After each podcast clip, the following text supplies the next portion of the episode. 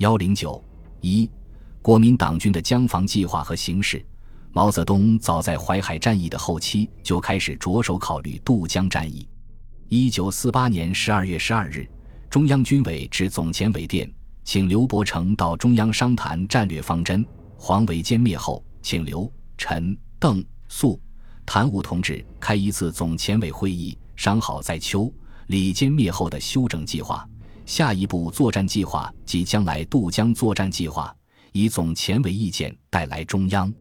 中央军委就今后作战方针提出了自己的意见，并指出上述计划是从军事上、政治上和经济上的许多考虑出发，采取稳扎稳打方针，和我们过去与陈、邓、粟三同志所谈者有些不同，请你们于伯承动身前加以考虑。淮海战役结束后，解放军华野。中野各部即转入休整，并准备发起渡江战役。当时，国民党军在淮河一线的部队相继撤退，解放军前线部队于1949年一二月间先后进占蚌埠、出现两淮、扬州、南通、舒城、朝鲜、庐江诸地。国民党军在长江北岸仅具有两浦、安庆及在崇明岛驻军一师，其余则占领桥头堡阵地。只能配备一个团，甚至一个营、一个连的兵力。这时，李宗仁正在接洽与中共举行和平谈判，并有撤退至浙赣线布防的计划。中共中央获得了相关的情报，于二月三日指示前线将领做好准备，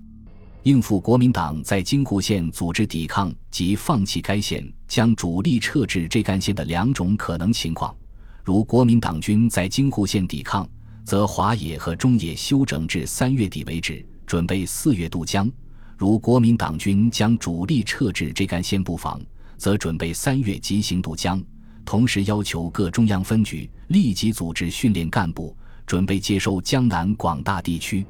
为此，邓小平、陈毅于二月四日向中央建议，为适应形势发展，我军提前于三月初行动，向南进军，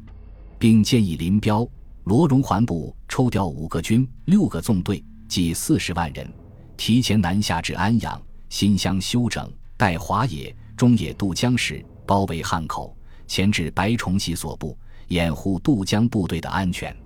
这时，中共中央已把注意力转向接收和管理大城市的工作，在考虑军事行动时，更加侧重于考虑与城市接收工作同步进行。因此，复电指示各部。一方面同意华野和中野准备提前一个月出动，同时要求三月仍需整训，并需着重学习政策，准备接收并管理大城市。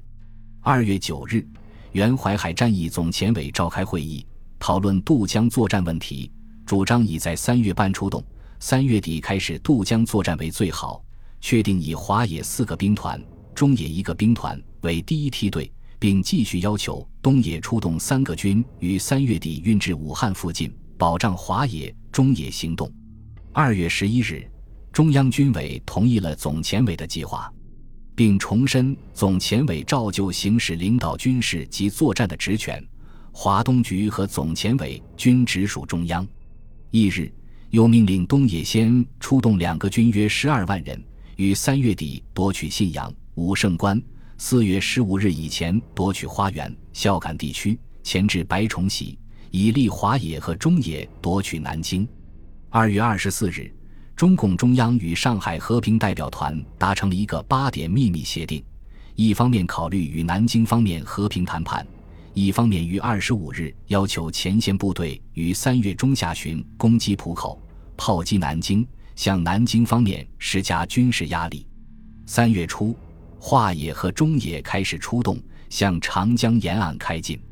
三月十九日，在前线部队即将到达渡江准备位置时，中央军委指示前线将领要根据谈判情形和军事上的需要，考虑是否攻占两浦。除此之外，即要求准备渡江战斗，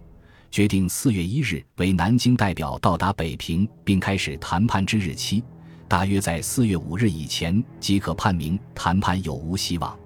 你们大概可以在四月六日左右实行夺取北岸据点之作战，四月十日实行渡江。不论谈判情形如何，对于攻占北岸据点及四月十日渡江均无妨碍。最后，由于军事上的理由，确定在南京代表团到达北平的第二天，即四月二日，开始攻占北岸据点；四月十五日发起渡江战斗。三月三十一日，总前委制定了京沪杭战役实施纲要，上报中央军委。我第二、第三两野战军全部。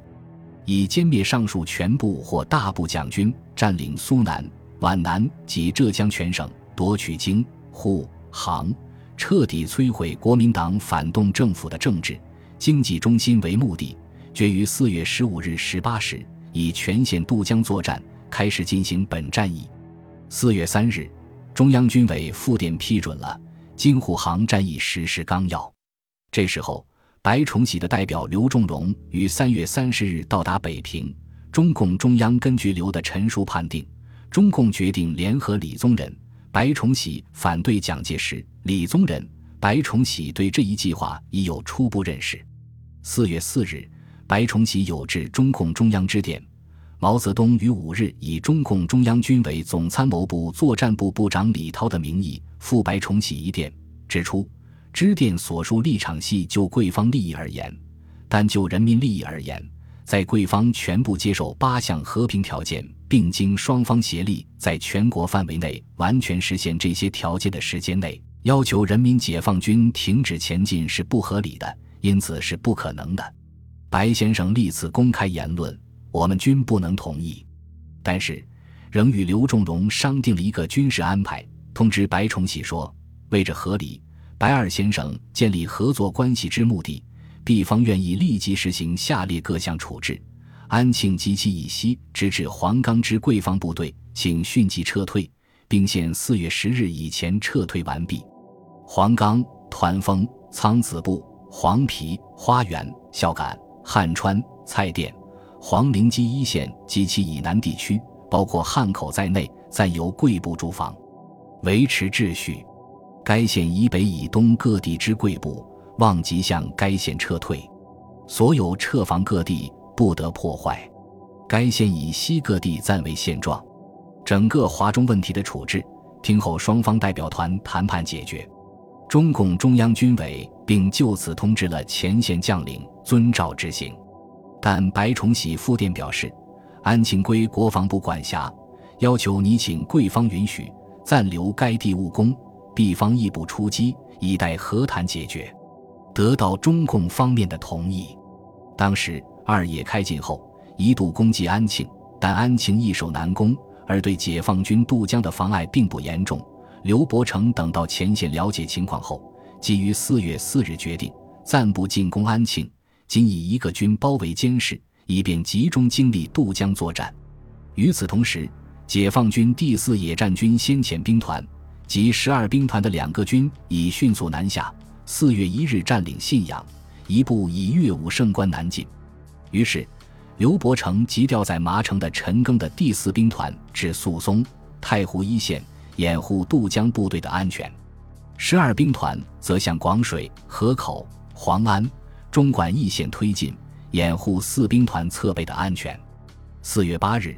第二野战军和第三野战军各自下达了渡江作战的部署，在军事部署大体完成之际，中共和南京代表团的谈判也有进展。中共中央对达成一个全面和平协定的前景比较乐观，认为有和平渡江的可能性。为了和谈的需要，向前线将领征询推迟渡江的可能性，但总前委认为，长江五月初发大水。渡江作战将发生极大困难，而且目前百万大军拥挤江边，粮食、柴草都很困难。只有在保证和平渡江的情况下，才能推迟时间，或者不得已时推延至秋后渡江。因此，主张按目前部队准备情况，立即渡江把握颇大，先打过江，然后争取和平接收，为更有利。中共中央军委根据总前委的意见和谈判进展情况。于四月十一日电令总前委：依谈判情况，我军需决定推迟一星期渡江，即由十五日渡江推迟至廿二日渡江。此点请即下达命令。并且命令各部于四月十一日至十六日不要发生任何战斗。军委告诉前线将领，南京主和派即将签订的和平协定实际上是投降性质，但军委强调，我方立脚点必须放在对方反悔上面，必须假定对方签字后不公布或公布后不执行，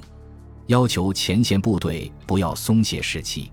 四月十五日晨五时，中共中央军委通知总前委。当天将向南京代表团送交和平协定草案最后修正稿本。和平谈判决以四月二十日为限期，南京是否愿意签字尚难预料，有可能拒绝签字。因此，军委命令你们接到此电，请立即准备好，于念日确实攻占除安庆、梁浦以外的一切北岸及江心据点，务务为要。军委一方面要求前线部队准备用战斗方式渡江，一方面再次向总前委征询意见。如果和谈成立并有必要，是否可以推迟三天渡江？对此，总前委表示了自己的反对意见。我们一致认为，以确定养业开始，不再推迟为好。而且，夺取北岸敌桥头堡及江心洲，必须与正式渡江紧密衔接，不宜停顿。否则将给敌人以调整部署时间，增加我们的困难。而在政治上，我们估计敌可能采取拖延政策，以便团结内部做最后抵抗。此种征候似已日益明显。今天，南京广播在汤恩伯总部之下组织京沪杭政务委员会，汤坚主任、谷正刚、邓文仪等为常委及其具体步骤之一，故真正解决问题。只有在我们渡江成功之后才有可能，所以在政治无绝对必须的条件下，务请不再推迟至有日，因为前方困难甚多，延长一天时间，增加一分困难，不但影响士气，人民不安，特别是把我们各个有利渡江的地点都暴露了。同时，粟裕、张震向军委报告，为了按时发起渡江战役，要求提早于十六日攻占永安州。以便届时船只入江，军委当日复电，同意你们迅即攻占永安州，其他各北岸及江心据点亦可早日攻占，不必等到二十号。请总委通知谭震林。解放军以第二、第三野战军全军组成了三个突击集团，由粟裕、张震指挥三野的第八、第十兵团为东突击集团，由张黄岗至口岸段实施渡江。由谭震林指挥三野第七、第九兵团为中突击集团，由玉溪口至宗阳镇段实施渡江；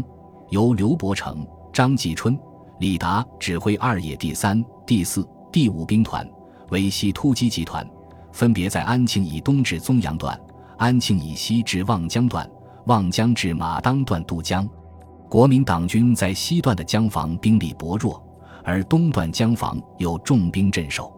因此，解放军的渡江重点置于安庆至芜湖段，以第三野战军的第七、第九兵团和第二野战军的第三兵团作为渡江的第一梯队，希望首先突破政府军长江防线。